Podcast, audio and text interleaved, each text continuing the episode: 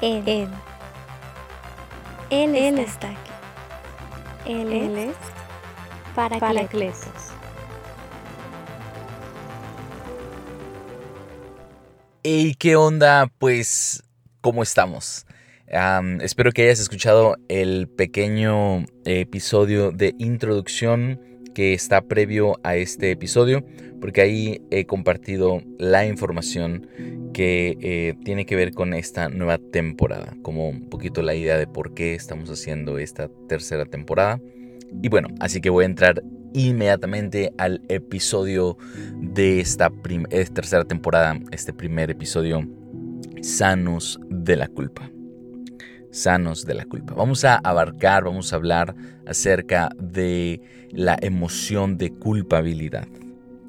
Eh, quiero, quiero primero iniciar con esta frase. Eh, la culpabilidad es tóxica.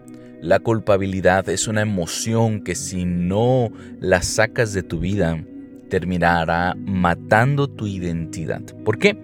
Porque la culpabilidad te hace creer que tú eres lo que haces, pero no es así. Tú no eres lo que haces. Somos hijos de Dios y tenemos acciones, a veces correctas, a veces incorrectas, pero no somos definidos por lo que hacemos. Entonces, eh, iniciando con esta frase, no cito a ningún autor porque eso es algo que he reflexionado, así que es una, una idea propia. Entonces, eh, quiero, quiero empezar a hablar acerca de la culpabilidad. Mira, eh, yo conozco a, o más bien hay una persona, un- una, una persona cercana, amiga mía, es una señora, una señora mayor de mi comunidad, y esta, persona ah, en, algún momento de su juventud, antes de acercarse a Dios, antes de conocer eh, o tener como este sentido ¿no? de, temor de Dios, ah, tomó de- decisiones equivocadas. Entonces, en una de esas decisiones eh, decidió eh, tener un aborto. Y después de años, obviamente, conociendo al Señor, eh, teniendo temor de Él y, conociendo un poco más acerca ¿no? de, la bendición de lo que es tener un hijo, eh, se empezó a sentir mal y culpable. En este proceso ella se acercó a Dios y, y recibió el perdón de Dios. Sin embargo, han pasado muchos años y esta persona no se ha podido perdonar a sí mismo. Eh, tan es así que sus hijos han tomado algunas decisiones equivocadas eh, en el transcurso de sus vidas, pero ella se siente responsable por esto. Ella piensa que es responsable por el ejemplo que no le pudo dar a sus hijos.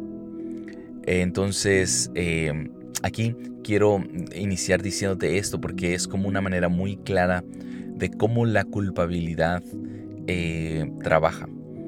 Vamos a entender un poquito más acerca de qué es la culpabilidad, pero quería eh, iniciar con esto como para ir dando un poco de idea de realmente cómo la culpabilidad es una emoción tóxica que busca matarnos.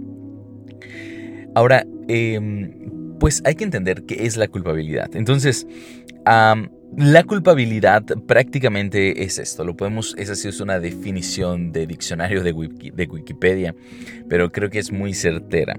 La culpabilidad es el sentimiento de condenación por algo que ocurrió hace tiempo. Es un estado de conciencia de nuestros errores. Es estar bajo juicio y las consecuencias por lo que se hizo.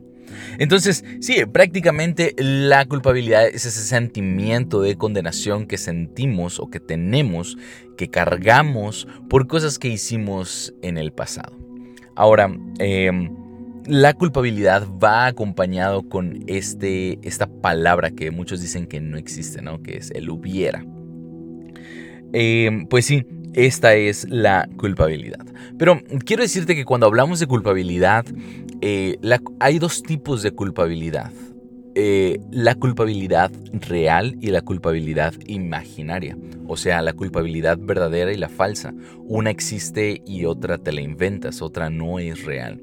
Entonces, por ejemplo, eh, la culpabilidad imaginaria o la culpa imaginaria, podemos decir que es aquella que se desarrolla en episodios que están ligados a este tipo de pensamientos. Si yo hubiera estado ahí, si yo hubiera ido, si yo hubiera dicho, al hubiera, va ligado al hubiera. Entonces, tenemos como algunos ejemplos muy reales también de personas cercanas que yo conozco.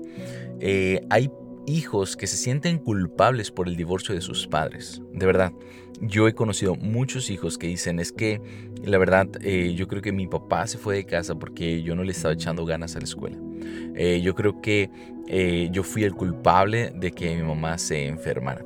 Entonces es esta culpa que no es real que simplemente hay un peso de condenación sobre nuestros hombros, pero la verdad es que no es así, no es real. Hay personas también que se sienten culpables cuando un ser querido fallece.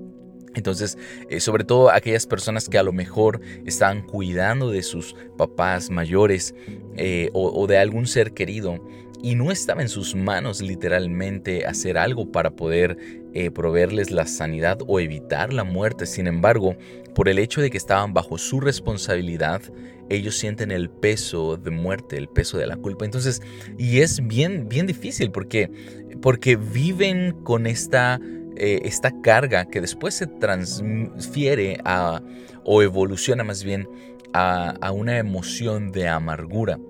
Y vaya, vaya que les estropea la vida. Entonces, esta es como la eh, eh, culpabilidad imaginaria.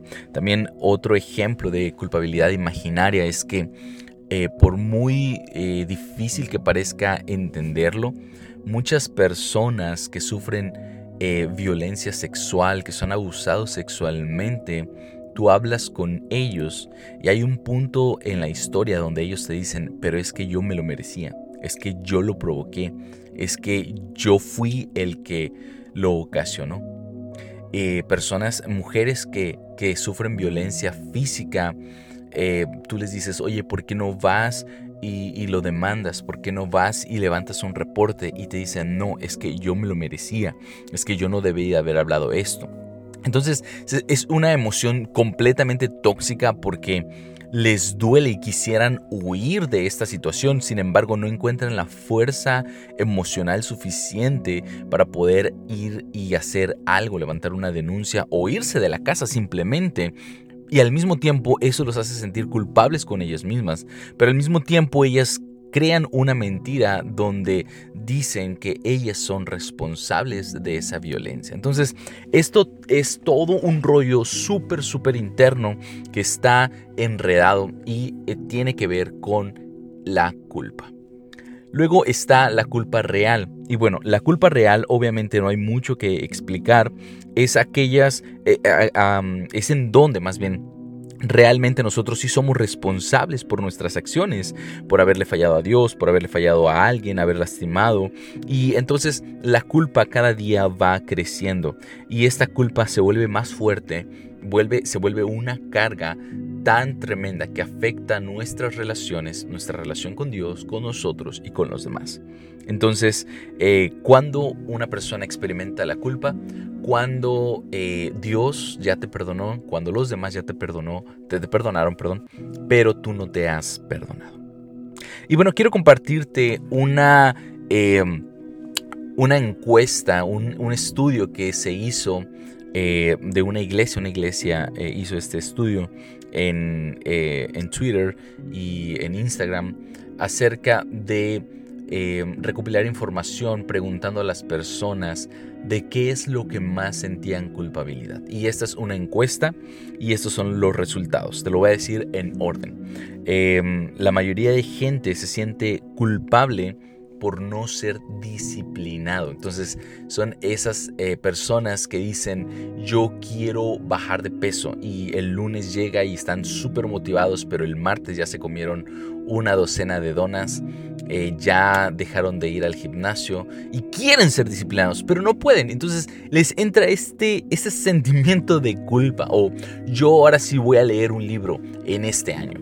Y vuelven a compran el libro, lo abren y se quedan solamente en la portada, en el título y ya lo cierran. Y después pasa el tiempo, pasan los meses y dicen, híjole, si yo hubiera sido disciplinado hoy que ya es agosto, yo ya hubiera, terminado el libro o al menos ya iría a la mitad. Entonces sienten este, esta culpabilidad por no ser disciplinados. La siguiente es que la gente se, se, siente culpable por no buscar a Dios antes ahora en su vida han encontrado a Dios, pero se dan cuenta que si lo hubieran encontrado lo hubieran buscado de más jóvenes, hubieran evitado decisiones torpes o errores. Entonces se sienten culpables por no haberlo buscado antes. la tercera, el tercer motivo de culpabilidad de esta población, esta entrevista o esta encuesta, perdón, más bien esta encuesta, eh, fue lanzada en toda Latinoamérica. Entonces son, son eh, respuestas eh, que vienen a nivel general a nosotros como latinos. Eh, la tercera razón por la, que, la cual la gente se siente culpable es por su pasado sexual.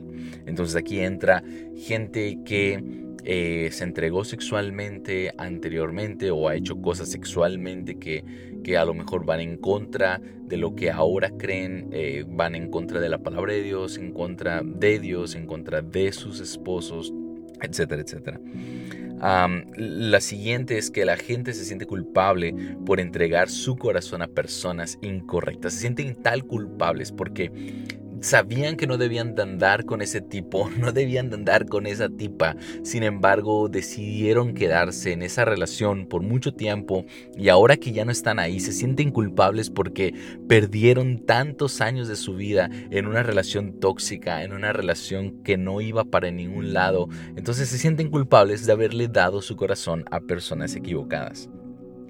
Em, la siguiente es que personas se sienten culpables por no honrar a sus papás. Aquí eh, eh, tengo un poco yo de, esta culpabilidad. Ahora ya la he superado, pero, pero yo la viví en un cierto momento. Porque eh, cuando nosotros estamos en la edad entre los 14, a lo mejor a los 18, 19 o 20 años, realmente creemos que nuestros papás tienen la tarea, o sea, como que Dios les asignó la tarea de molestarnos. Entonces, con sus reglas, con sus cosas y, como que nos molesta, nos arruinan la vida. Sin embargo, cuando sales de casa, cuando ya eres independiente y más cuando ya formas tu propia familia, te das cuenta cuánto tus padres te decían las cosas por amor. Entonces eh, viene el sentimiento de culpa. ¿Por qué peleé tanto con mi mamá? ¿Por qué la hacía yo enojar? ¿Por qué la hacía yo pegar corajes? Y sí, viene un sentimiento de culpabilidad porque dices, caramba, ahora estoy lejos y quisiera yo abrazarla, no quisiera que no hubiera pasado tantos y ratos amargos, etcétera, etcétera. Entonces, bueno, aquí sí yo me identifico un poco con esto. gracias a Dios ya lo superé y, obviamente nuestra relación ahora en esta etapa es hermosa, pero sí, en un momento eh, sentí culpabilidad por no haber honrado a mis papás. Uh, personas también se sienten culpables en toda Latinoamérica por el aborto. Entonces, el aborto es, ah, independientemente de lo que tú creas moralmente o no, es una realidad que no, puede, no podemos apagar el dedo, eh, apagar el sol con un dedo o tapar el sol con un dedo. Es una realidad, independientemente de tus creencias espirituales o morales. El aborto tiene una consecuencia, eh, un trauma psicológico con una carga enorme de culpabilidad. De culpabilidad. Independientemente de que tú creas si hay vida o no hay vida o lo que sea. Eh, en tu interior sabes la respuesta. Y no es mi punto de debatir acá, pero tu interior sabe la respuesta. Y por el hecho de que sabe la respuesta, se crea un episodio de culpabilidad. Entonces mucha gente se siente culpable después de haber abortado. otro es las adicciones. Gente se siente culpable a las adicciones. Eh, gente se siente em, culpable por no haber terminado su carrera, por no haber llegado virgen al matrimonio, eh, por, haber, eh, por, el divorcio de sus padres, por no luchar por el matrimonio y lo perdieron. por haber maltratado a sus hijos, eh, no pedir ayuda a tiempo y el último es porque ejercieron la prostitución. Estas son respuestas reales de personas reales que simplemente respondieron de manera anónima a esta encuesta. Ahora, eh, es importante, me parece importante poder hablar de síntomas de la culpabilidad como para poder identificar si estamos cargando con culpa. Porque aparentemente podríamos nosotros decir, bueno, si me, siento, me siento condenado, si me siento mal, pues es que tengo culpa y si no, pues no. Pero no es así. Eh, los seres humanos somos muy complejos, entonces no todo es blanco y negro. Hay muchos matices en el intermedio. Y entonces los síntomas de la culpabilidad eh, es que Sabes, hay personas que se castigan a sí mismo y todo el tiempo se sienten vacíos, indignos, sienten que no reciben amor, sienten que no se, eh, o más bien no se sienten aprobados por los demás. Entonces, ese tipo de síntomas nos hablan que hay culpabilidad. Ah, también suele suceder que, las personas que luchan con culpabilidad eh, desarrollan como comportamientos compulsivos, tratando de llenar algo, ese vacío con algo. Entonces, gente con culpabilidad tiene una tendencia de em, mayormente hacia vicios, alcohol, drogas y también como cosas no tan malas como la comida o comportamientos perfeccionistas. Entonces, sé que hay un tipo de personalidad que va perfilado hacia ser perfeccionista. Sin embargo, eh, en algunas otras personalidades que no tienen esta tendencia, cuando se presentan estos comportamientos perfeccionistas, nos hablan de sentirnos culpables. Entonces es como, como querer mostrar una, una máscara perfecta porque estamos tratando de sentirnos bien por un tema que sentimos culpa. También eh, el síntoma, eh, esto se ve mucho en el círculo religioso, el síntoma del legalismo. Las personas eh, legalistas mayormente son personas que están o que están asociadas o que están sufriendo una emoción fuerte de culpabilidad. yo me he topado mucho y esto es algo que completamente yo lo he vivido he tenido personas a mi alrededor así y, en algunos casos he podido ayudarlos, en otros muy triste no le he podido ayudar. hay personas que en el círculo religioso se escandalizan porque escuchan a otra persona que también pertenece al grupo, comunidad eh, o parroquia o lo que tú quieras llamarlo y, se les sale una mala palabra o se toman un par de cervezas o simplemente eh, tienen un tatuaje. Y entonces estas personas que sufren culpa por pecados o acciones o hábitos vergonzosos, principalmente en el área sexual, yo lo digo porque lo he descubierto hablando con esas personas en un tiempo muy profundo, eh, ha salido a la luz y, y se ha repetido el patrón que eh, va muy ligado al asunto sexual. Llama, llámalo como pornografía, eh, que están viviendo episodios de pornografía, que están viviendo episodios a lo mejor de promiscuidad, eh, todo ese tipo de cosas.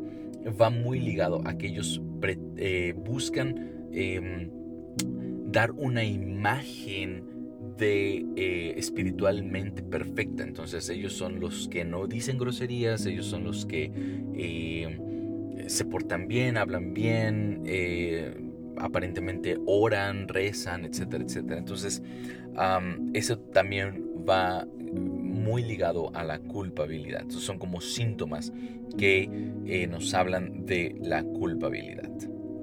Ahora, em, la culpabilidad o otros síntomas de la culpabilidad es no poder decir no. Sí, en serio, la verdad es que yo he descubierto que la mayoría de personas que les cuesta decir no es porque tienen culpabilidad, sienten culpabilidad. ¿Y por qué sienten culpabilidad? En este caso es una culpabilidad imaginaria, no es una culpabilidad real. Sin embargo, se sienten culpables. Entonces, hay personas que mm, dicen, no pueden decir no porque sienten miedo a ser señalados. Eh, son personas que buscan crear una...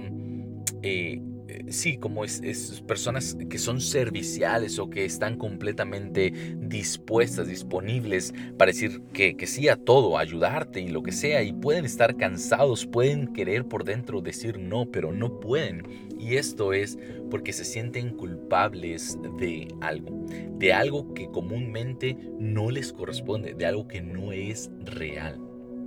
Em, yo me he encontrado en algunos episodios de mi vida luchando por no decir no, porque siento una culpa imaginaria. Es decir, siento que si yo digo que no, la otra persona se va a enojar, que la otra persona le va a quedar una carga. Oye, ¿me puedes ayudar? Yo sé que no puedo o simplemente no quiero hacerlo, pero no puedo decir que no, porque me siento mal por la otra persona. Y, bueno, creo que en algunos, en algunos casos cuando tú dices, oye, de verdad esa persona necesita ayuda y tú no tienes nada que hacer y puedes ayudarlo, está muy bien. Pero cuando por decir que no, tú te metes en mil problemas con tus propios asuntos o familia y esa persona tiene la manera de solucionarlo, pero tú no quieres hacer sentir mal a la persona, ahí estamos cargando con una tensión de culpabilidad. Entonces yo lo he experimentado, yo lo he experimentado. Entonces son asuntos internos que tenemos que resolver y obviamente esta culpabilidad es imaginaria porque tú no eres responsable. Y esto, mira, lo estoy hablando para mí mismo. Tú no eres responsable de los sentimientos de las demás personas. La forma en que las cosas la tomen las otras personas no es asunto tuyo. No eres responsable de sus sentimientos. Wow, es muy liberador escuchar esto. Entonces, ¿de qué otra manera se manifiesta también la, culpa? Pues la culpa también se manifiesta con el eh, victimismo. Entonces, la culpa te hace sentir que tú eres víctima de todos. Entonces aquí encuentras a las personas que eh, simplemente eh, se sienten víctima y van criticando a medio mundo. Entonces los critican por, eh, por eh, que, no sé, por tantas cosas. Que, es que las críticas, mira, las críticas es, algo que no necesita ser algo tan profundo y real. O sea, a mí me han criticado hasta que porque he comprado dos pares de tenis en un día. Eh, si puedo y si no me estoy endrogando y si lo quiero hacer, cuál es el problema, pero me lo han criticado. Entonces, comúnmente es la crítica a este tipo de cosas como, como que no son tan profundas, vienen comúnmente unidas porque esas personas quisieran hacer esto, pero no lo pueden hacer, se sienten culpables, entonces lo sacan con culpabilidad.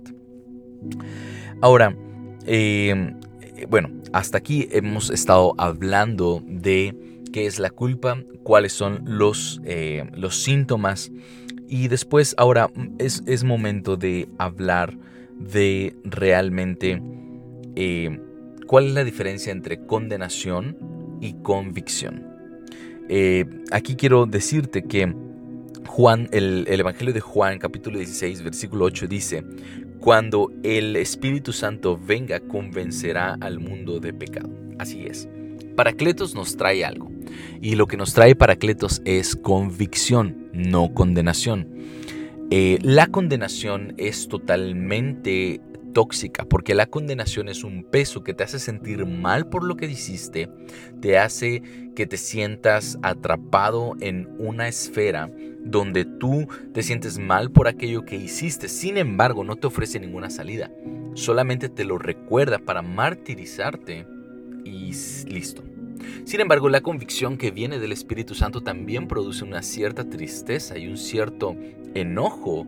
Sin embargo, la convicción que el Espíritu Santo trae va de la mano con lo que es la palabra tan común que, que, se usa en el contexto de iglesia, pero mal entendida, y es la palabra de arrepentimiento. El arrepentimiento no es llorar por lo que hiciste, el arrepentimiento es cambiar de la manera de hacer las cosas para no volver a repetir lo que hiciste. Es decir, el arrepentimiento no te lleva a llenar una bolsa de lágrimas. El arrepentimiento te lleva a un cambio. Entonces, ¿cuál es la diferencia entre condenación y convicción? Condenación te mete en una jaula para martirizarte por lo que hiciste.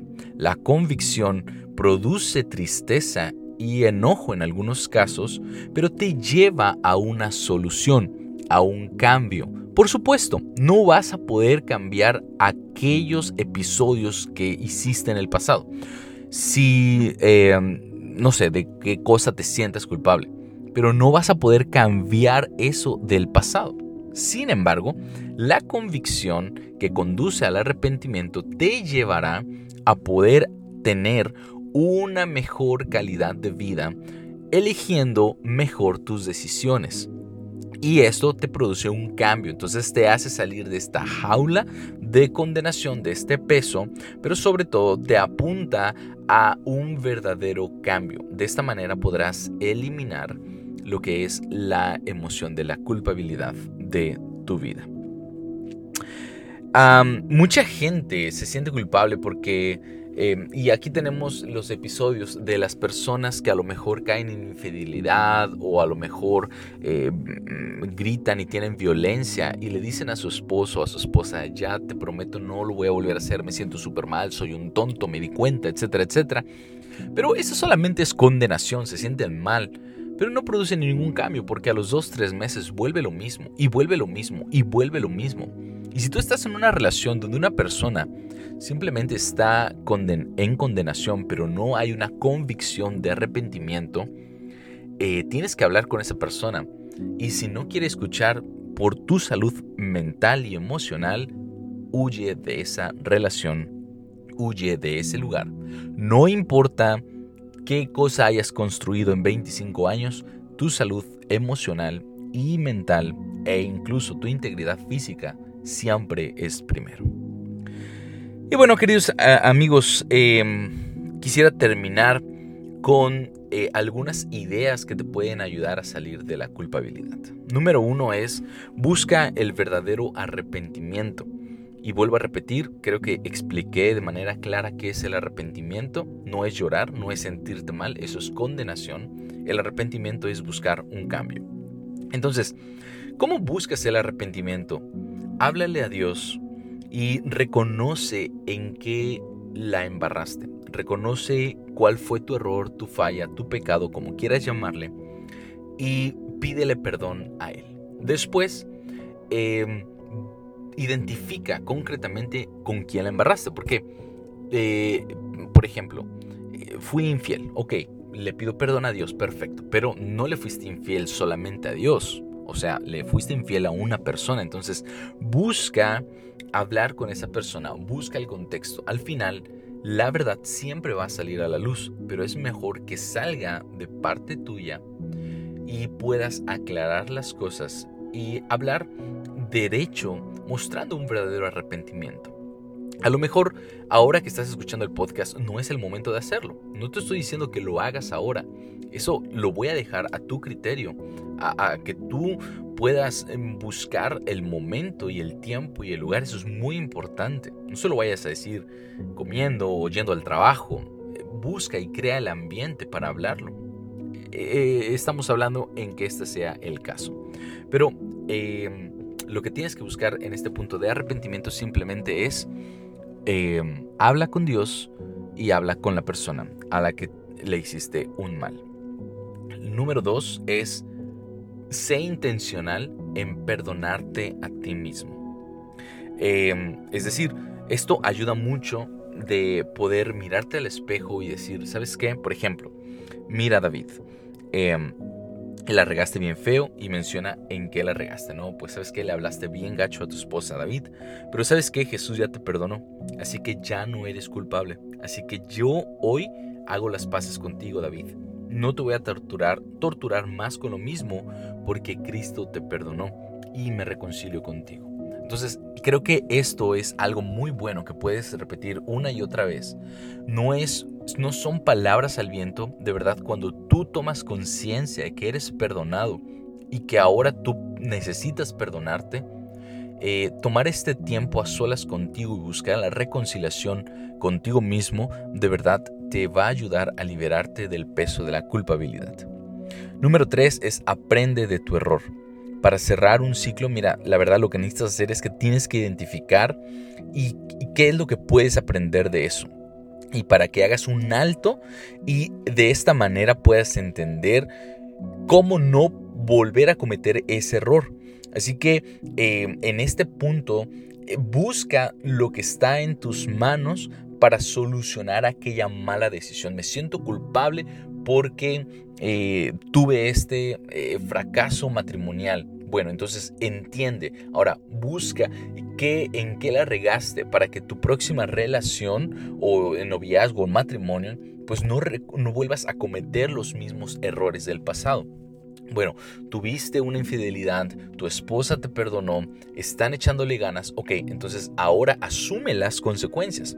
Una de las consecuencias es que tú fuiste el que falló, así que tú tienes que poner más extra en recuperar la relación. Por supuesto que tienes que ponerte en los zapatos de esa persona porque habrán episodios donde tal vez va a tener ciertos destellos, a lo mejor de dureza, pero tienes que entender que es algo que viene pues del sentimiento de traición. Entonces, tú tienes que ser paciente con esa persona porque es una de las consecuencias de tus errores. Ahora, pero no es para que te vayas al cuarto a llorar y decir, ay, ¿por qué lo hice? No, es simplemente decir, va, lo aguanto y voy a recuperar mi relación. Entonces, a esto va aprender de tus errores. Ahora, claramente hay cosas de las cuales tú no puedes hacer ya nada. Entonces simplemente guarda esto en tu corazón, analízalo y aprende de esto. Y vuelve al paso 2, perdónate, porque ya no hay cosa que puedas hacer para enmendar el error. Entonces simple y sencillamente te quedará aprender de tu error y tratar de hacer el bien en esta área con otras personas.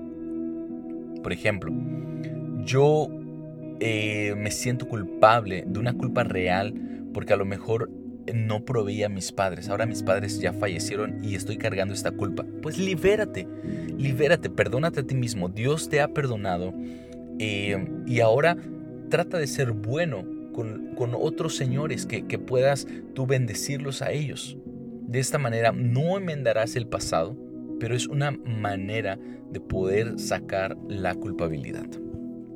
Y número cuatro y último punto es simplemente renueva tu mente.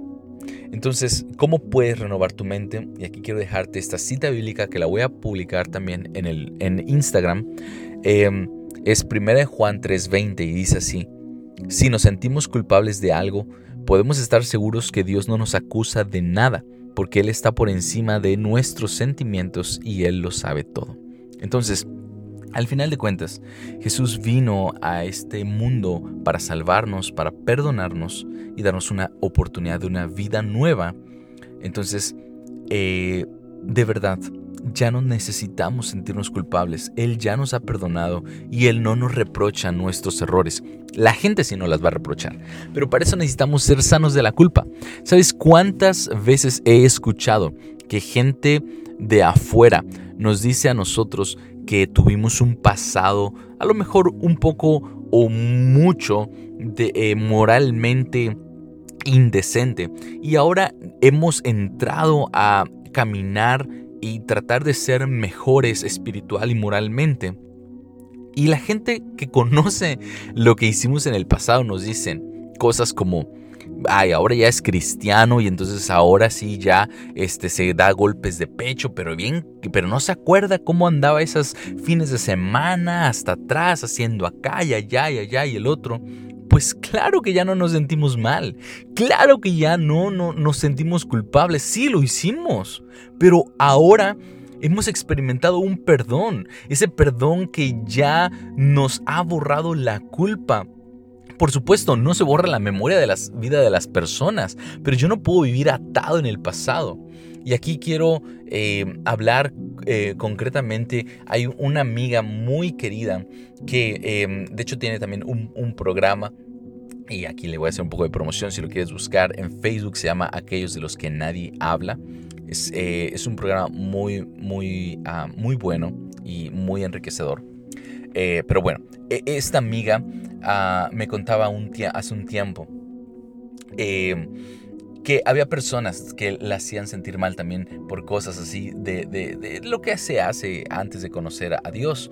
Y, entonces yo me acuerdo que hablaba con ella y le decía, pero no tenemos por qué sentirnos así, porque ya somos nuevas criaturas. Y esta es otra cita bíblica que me gusta mucho, literalmente sí. Si tú tienes a alguien cercano a ti que te dice, ah, pero no te acuerdas cómo andabas acá y allá, y no te acuerdas lo que hiciste, pues puedes decirle, pues sí me acuerdo, pero ya no me siento mal. Oye, pero ¿por qué? ¿Qué descarado? No, no soy descarado, simplemente soy una nueva persona.